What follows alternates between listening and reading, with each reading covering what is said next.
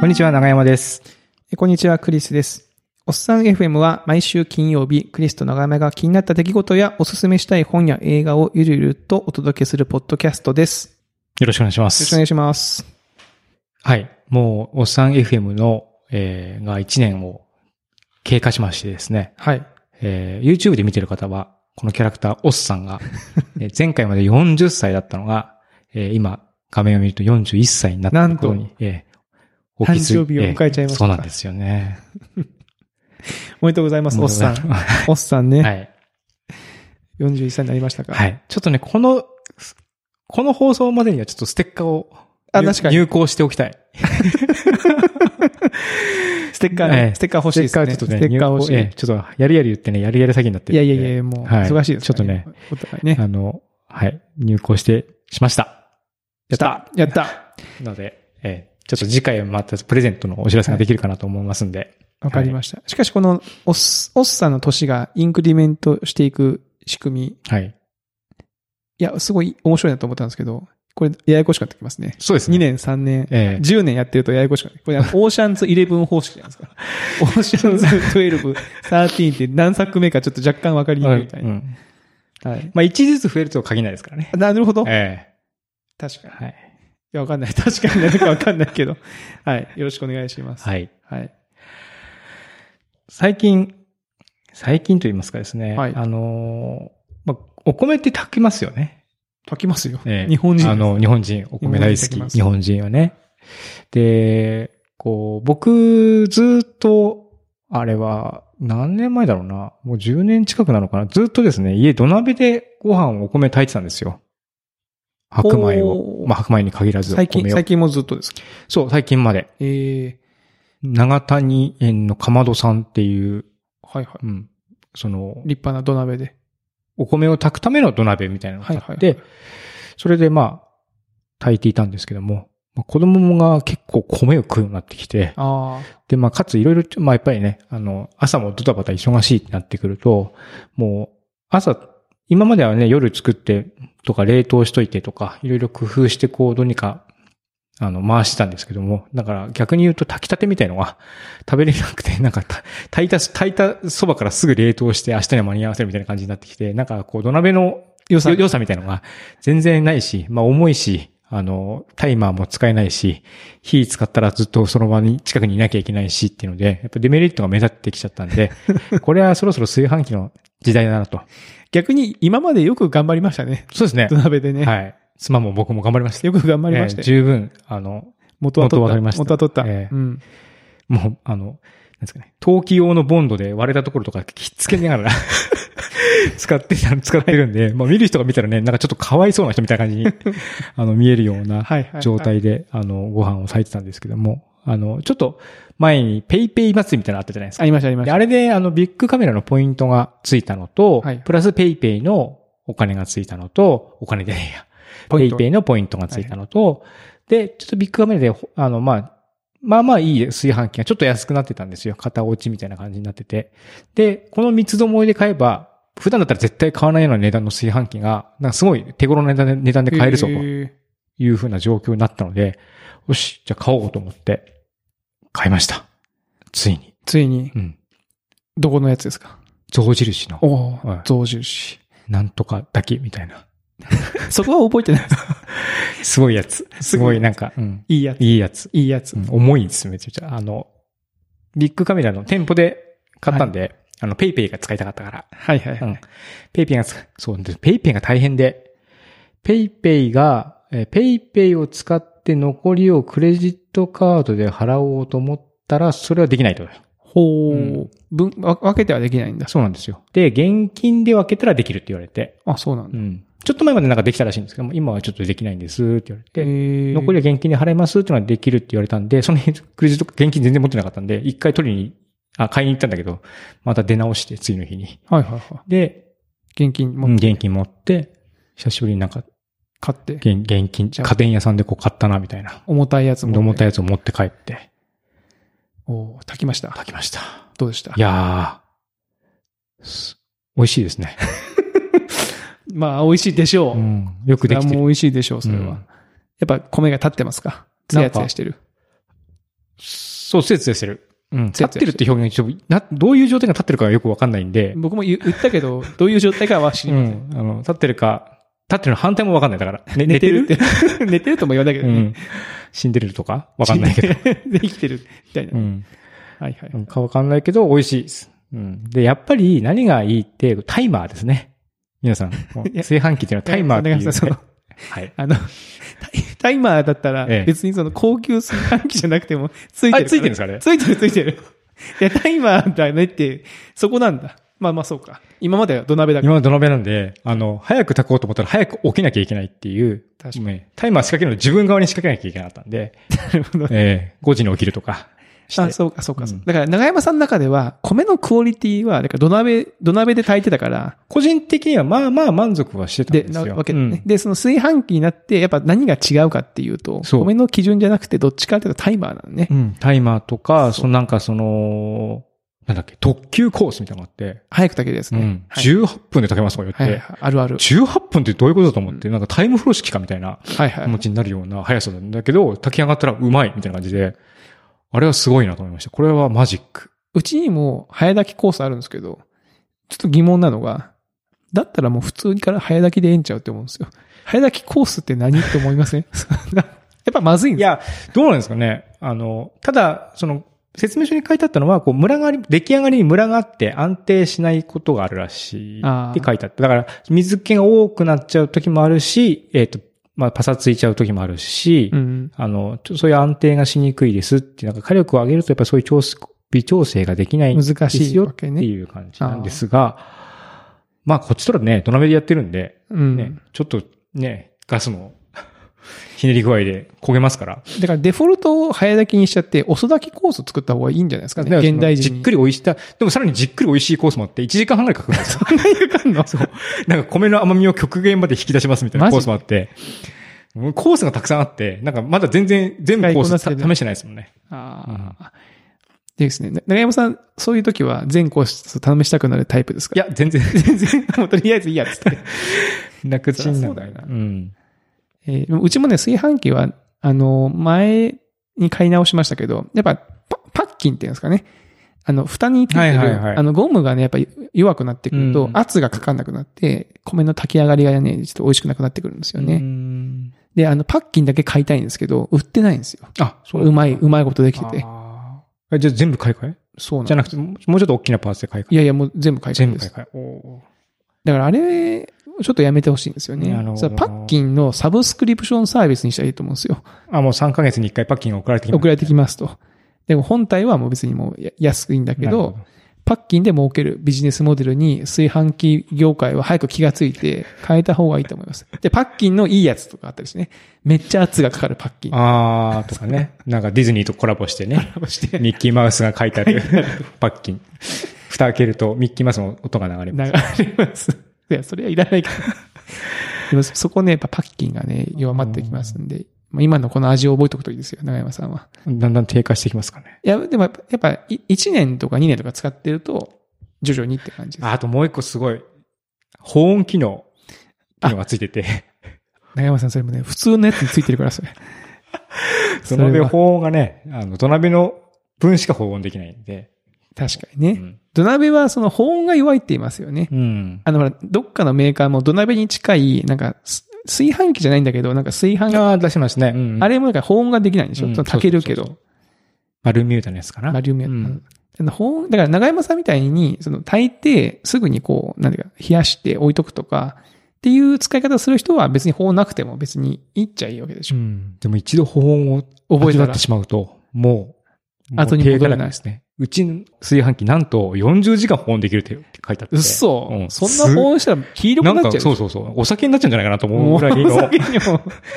なるかなと思うんですけども、一応まあメーカー交渉でそういう書いてあって、まあそんな40は挑戦したくないですけども、まあでも普通にね、次の日の晩ご飯まで食べ、本当にまあ全然食べれる味でしたけど。えうーん。もちろん、その、あれは、質は落ちますけども、全然食べれるって感じで。えーなんでね、だからもう、特に妻がね、もうほっときっぱなしにとかに状態になってきて、まあ僕がその一番懸念してたことが起き起きましたね。あの、ちょこっとだけ残っちゃう。残ってるのが、ずーっと次の朝まで残ってるみたいな。米がね。うんスッとね、取ってね、冷蔵庫に入れときゃいいんだけど、まあちょっと後でやろうと思って、そのままずっと保温のまま、置いちゃう。えーわずかな 米を、貴重な電力を使ってね、温め続けるっていなるうほどことをして。小泉進次郎さんに言ったら怒られますよ、それ ね。勉強、そうです ね。え匂いこないよっつって。ーセクシーに、セクシーに解決してんじゃなないいから。ねあのー、うちはね、もう本当に米をね、こう、なんか取って、すぐパックに入れうんて、うん。置いとく。だから、土鍋的な使い方してまあすそうね。あなんんまり保温器はそんな使ってないんですよね。うん。でもまあまあ、まあ、土鍋よりかはだいぶいいですよね。いや、いいじゃないですか。炊飯器。自販機ね。あのー、うちはですね、ネットが早くなったん です。ネットが早くなったって最近あんま聞かないですよ ね。えそんな遅かった。いや、遅くはないんですけど、だから20メガ、20メガ BPS っていうんですかうんうん。ぐらいは出てたんですよ。で、それがマンションが、もともとだから100メガの線の、を使ってて、うんうんで、各子にこう分配してて、いそのマンションの各,、はいはい各部屋に。で、その、まあ、マックスそこまで出ますよなんだけど、まあ大体20メガ BPS でみんなで、まあ分配してる。分配してるみたいな感じなんですよね。うんで、それがそのもう1ギガになりますよと。10倍になります。表現が。はい。って言われて、ある日を境に。で、その、高菜のハブも変えてもらって、1, メ1ギガ対応に。機械が。機械新しい機械が来て。って測ったら、もう、大変なことですよ。300メガだ、400メガだ、え、 BPS。そんなにはい。すごい。もう嬉しくなっちゃって、その日、僕何回あのネットスピードのやつ試したことあ る多分30回ぐらいやってますよ。その、パソコンだ、スマホだで。ちょっとやったら、えー、つって。で、あの、Wi- 最終的に Wi-Fi になるじゃないですか。あ、そこ最終が、的にまあ Wi-Fi に Wi-Fi の性能がね。ね。うんで、やっぱ Wi-Fi になると、やっぱ部屋の場所とかで変わってくるんです。結構数値が如実に変わってくるから。うんうんもうあっちこっち測定しやすい です。ここだと、おここだと数字が出るなとか、ここだとあれだな、みたいな感じで楽しくなったっていう話でした。いそれ他の、他の会の人たちがなんか遅えなって言ってたんだよ。やいや、全然大丈夫です。あた多分うちのマンションは、うちぐらいしかめ使わないんじゃないかな、そんなに。まあ、そもそもマンション全体の個数も少ないですし、住んでる方たちを見ても、めっちゃそのなんかネットで動画見ますとか、そういう感じもないそういう感じもなさそうなんで、うんまあまあまあ、あの、ネットが速くなって快適になって、ハッピーって話ですね。うんやっぱ早いといいっすね。まあ早い早くてね、困るってことはね。早くて困ることない。ないいですね。ないやー、快適になって、安心して 4K 動画が見れるとかう、ん、詰まりにくくなるしね。詰まりにくくなるし。うん。は待い。ち時間も少なくなるし。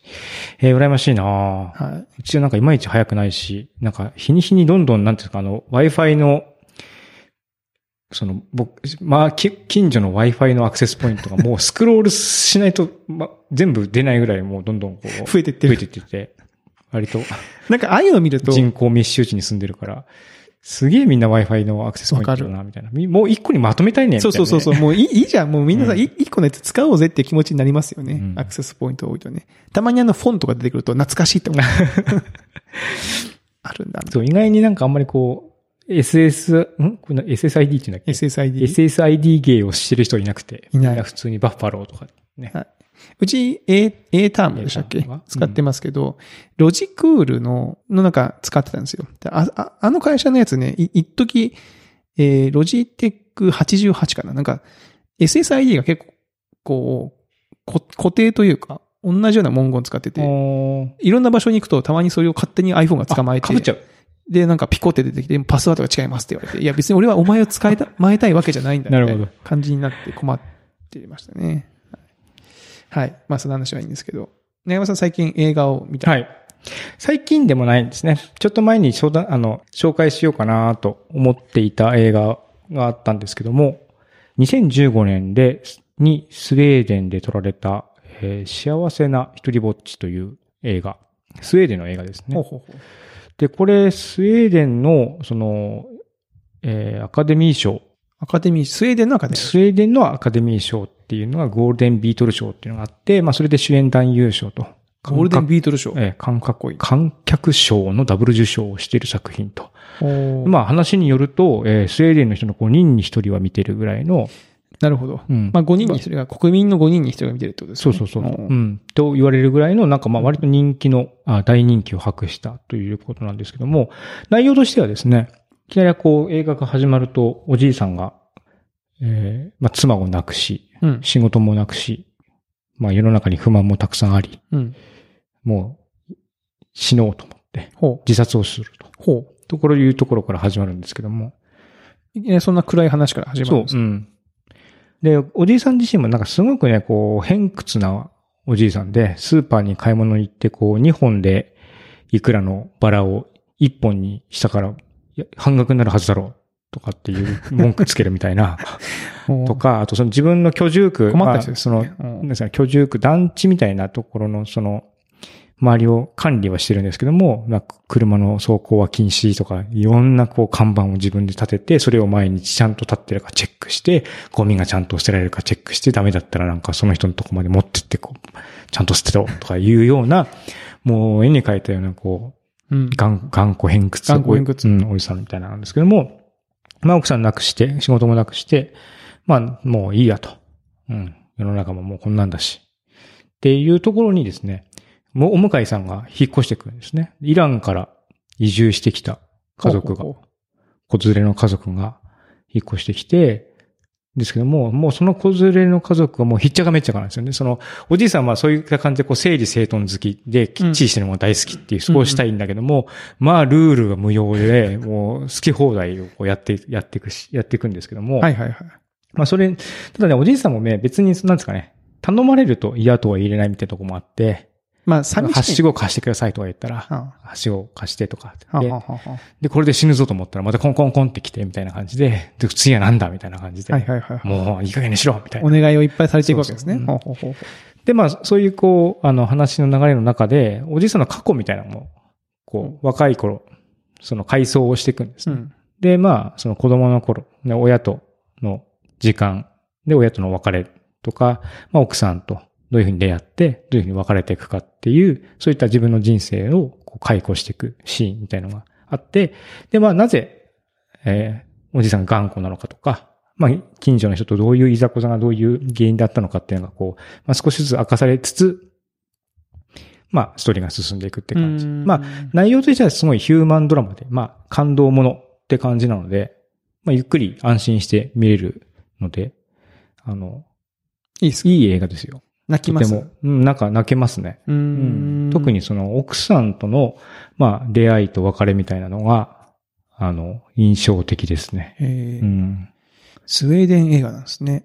ほううん。で、でスウェーデンなんで、なんですかね、あ冬も寒いし、えー、ちょっとこう全体的に暗い感じのトーンで静かな感じのトーンなので、まあ、ぜひこの秋の、おうーん、シーズンに、まあ少し静かな時に。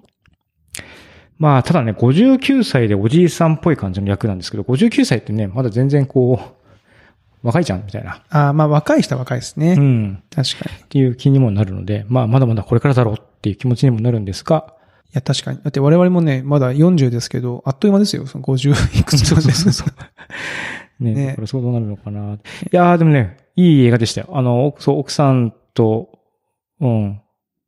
奥さんとの、まあ、恋愛劇も、シーンも良かったし、そのイランの、まあ、おお母さうんん、おお迎えに来た、そのお母さんが、まあ、えー車の練習をして、車乗らなきゃいけないんだけど、車の練習に付き合ってくれって言われて、ほおうじいさんがこう付き合うんですけども、まあそこでこう、あの、後ろからクラクション、まあプップッとそのはいね、はいはい。あの、奥さんはあまり運転が上手じゃないから、鳴らされた時に、まあその、あーおじいさん、オーベっておじいさんはこうぶち切れるんですね。で、そのシーンがすごく僕は好きで。 うん。その話を聞いただけで、僕も好きそうなシーンだなと思いま した。うん。切れるわけだ。そうそうそう。なるほど。その後ろの車にね。そうそう、後ろの車に。うんなるほどね。そういう、あの、シーンとかは僕がすごく好きですね。あうん、だから欧米は偏屈者なんだけど、やっぱり自だし、その幸せな一人ぼっちってやっぱ孤独で、そのままその自分の孤独に、えー飲み込まれてそのまま死んでしまおうと思ったんだけども、まあいろんなきっかけでいろんな人がちょっかいを出してきて、いろんな人のか関係を持ったつと。で、関係を持つと、どうしてもやっぱり周りの人のことが気になっちゃって、それがどんどん自分のこう生きる糧になっていって、で、最後にちょっとまあ大きな問題を解決して、まあハッピーに終わるんですけども、まあそういう話です。なるほど。うん。ちょっと見てみたいです。くなりました。は僕いも、秋に見てみますよ、ちょっと。あの、いいですよ。いいですか、うん。まったりとした感じで。ううんん。僕はですね、そんなまったりとしたものを紹介した長山さんに対して、えマインドハンターシーズン2が始まりましたよっていう話なんです けど、え。はい。なんとね、調べたら、マインドハンター、ネットフリックスの、はいえーまあ、シリアルキラー、連続殺人事件を扱ったドラマですけど、うんおっさん FM の第1回で紹介してるんですね。あ、そうでしたね。そうなんです。で、そのシーズン2が出たよっていうことで、うん。まあ、今回がね、まあ、41歳になった年、 あの、年が一個インクリメントしおったさんんがで、ね。うん持ってこようかなと思って、なるほど持ってきましたけど、はい。あの、今回はなかなかまたちょっと、あの、話も変わって、まあ、話自体は前も紹介した通り、その、え昔のね、FBI がシリアルコキラーをプロファイリングしていくっていうのの走りをと描いてるんですけど、あの、相変わらずデビッド・フィンチャーの監督会とかは、演出が最高にいいですね。ああ、そうなんだ。このね、あの、なんていうの、ドアを、ドアを開けるだけのシーンに、なんでこんな緊張感が出るんだみたいな。あそのあ。ドアノブをにスーってカメラが寄っていって、こう音楽、そのお音と、その映像の雰囲気とかでカチャって開けて開けるでなんかが当たるみたいな。このシーンの緊迫感の作り方が半端なくいいですね。なるほど。 はい。デビッド・フィンチャー大好きなんで。ここだけ見てください。ドア、開けるとこ開けると、あの、ゴーンガールってあの映画を前、あの、エビット・ウィンチャーありましたけどあれにもありましたから、そのドアを開けるシーン。あドアをスーって寄ってって、あ、なんかある って。怖い怖い怖いみたいなね。あ。えーはい。なんでまあ、あの、ぜひともね、見てくださいという話でした。はい。で、えー、最後にですね、お便り紹介ですかね。はい。お便り。はい。今回はですね、あの、フォームのあ、方おか便りらフォームの方からですね。は。い、来はいていただきまして、ちょっと読み上げさせていただきまはすいと、猫の花さん、ラジオネーム猫の花さんから、猫の花さん。はい。えーこれがっつりメッセージにね、名前が書いてあるんですけど、そこはちょっと省かせて読ませていただきますけど、はい。いや、楽しかったです。楽しかったです。えーありがとうございました。これ多分50回の放送を聞いてくれた後のはい。やつですね。えー長山さんの昔話、感動。えー近代パソコンの歴史そのものでしたね。えーガッツも知識もすごい。えおあーりがとうございまあすりが。とうございます。クリス先輩も、あまああの僕の高校の後輩なん ですね。もう、えー高校の時の可愛い時期のお話も終わらせてもらいました。先週紹介したね、あの、エエロパスをしてたはいはいはい。話ですね。えー先輩のエンジニアとしての話も、えーいつか聞きたいですと。えー映画も三谷幸喜の方気になります。生で聞聞けなかったのが残念です。ほぼ毎回感想を書こうと思っていますが、えーいつも考えがまとまらないまま次回の放送が始まってしまいます。えー思ったらすぐ書いてダメですね。ダメですよ。すぐ書きましょうす。ぐ書きましょ う。はい。はい。えー最後に一言。えーククリス先輩、昼間の過労働、野球の審判の後にあれだけ話したのがすごいです。私も筋トレしてガッツなるおばさんになるぞ、と。あ、女性の方。女性なんですよ。おーえー、可愛いね。え女のー、子クリス先輩って呼ばれてみてえな。まあ、クリス先輩とは呼ばれたくないけど。長山先輩でしょ。 えあの、僕の高校の時のね、演劇部の後輩なんー、ですけおーど。はい。あの、可愛い子、可愛い子で した。可愛い子。でした。もうな、なんかが、もしあればね、よかったんですけどね。その、何のにもエピソードがないはあ、ないです。ななるほど。残念ながらね。後輩ということで。はい。またぜひとも、あの、感想とかお待ちしてまあ、まあれですよね。クリスさんの、まあ、その、エロゲーが消す、を消した後の、から、エンジニアになっていくみたいな話ね。もう、いずれ機会があったす。ら。あ、そうですね。うんまた、どっかのタイミンぜグひ、でえ、僕がどうやってエンジニアになって、ーおっさんらしい、まはあ、い昔話もね、なった機のかみたいなの会ががあねったら。で僕は全然長山さんとは違う、あの、感じで来てますんそうで、ですねウェブ系に来てますんで、いはやい。僕も気になる。またまたその辺の話もできたらなと思っております。ははい。い。皆さんおお便り、えーお待ちしております。ぜひぜひ。はい。というところで、えー今週のおっさん FM はこの辺りにしたいとはい思。います。はい。それでは皆さんまた来週お会いしましょう。さようなら。さよなら。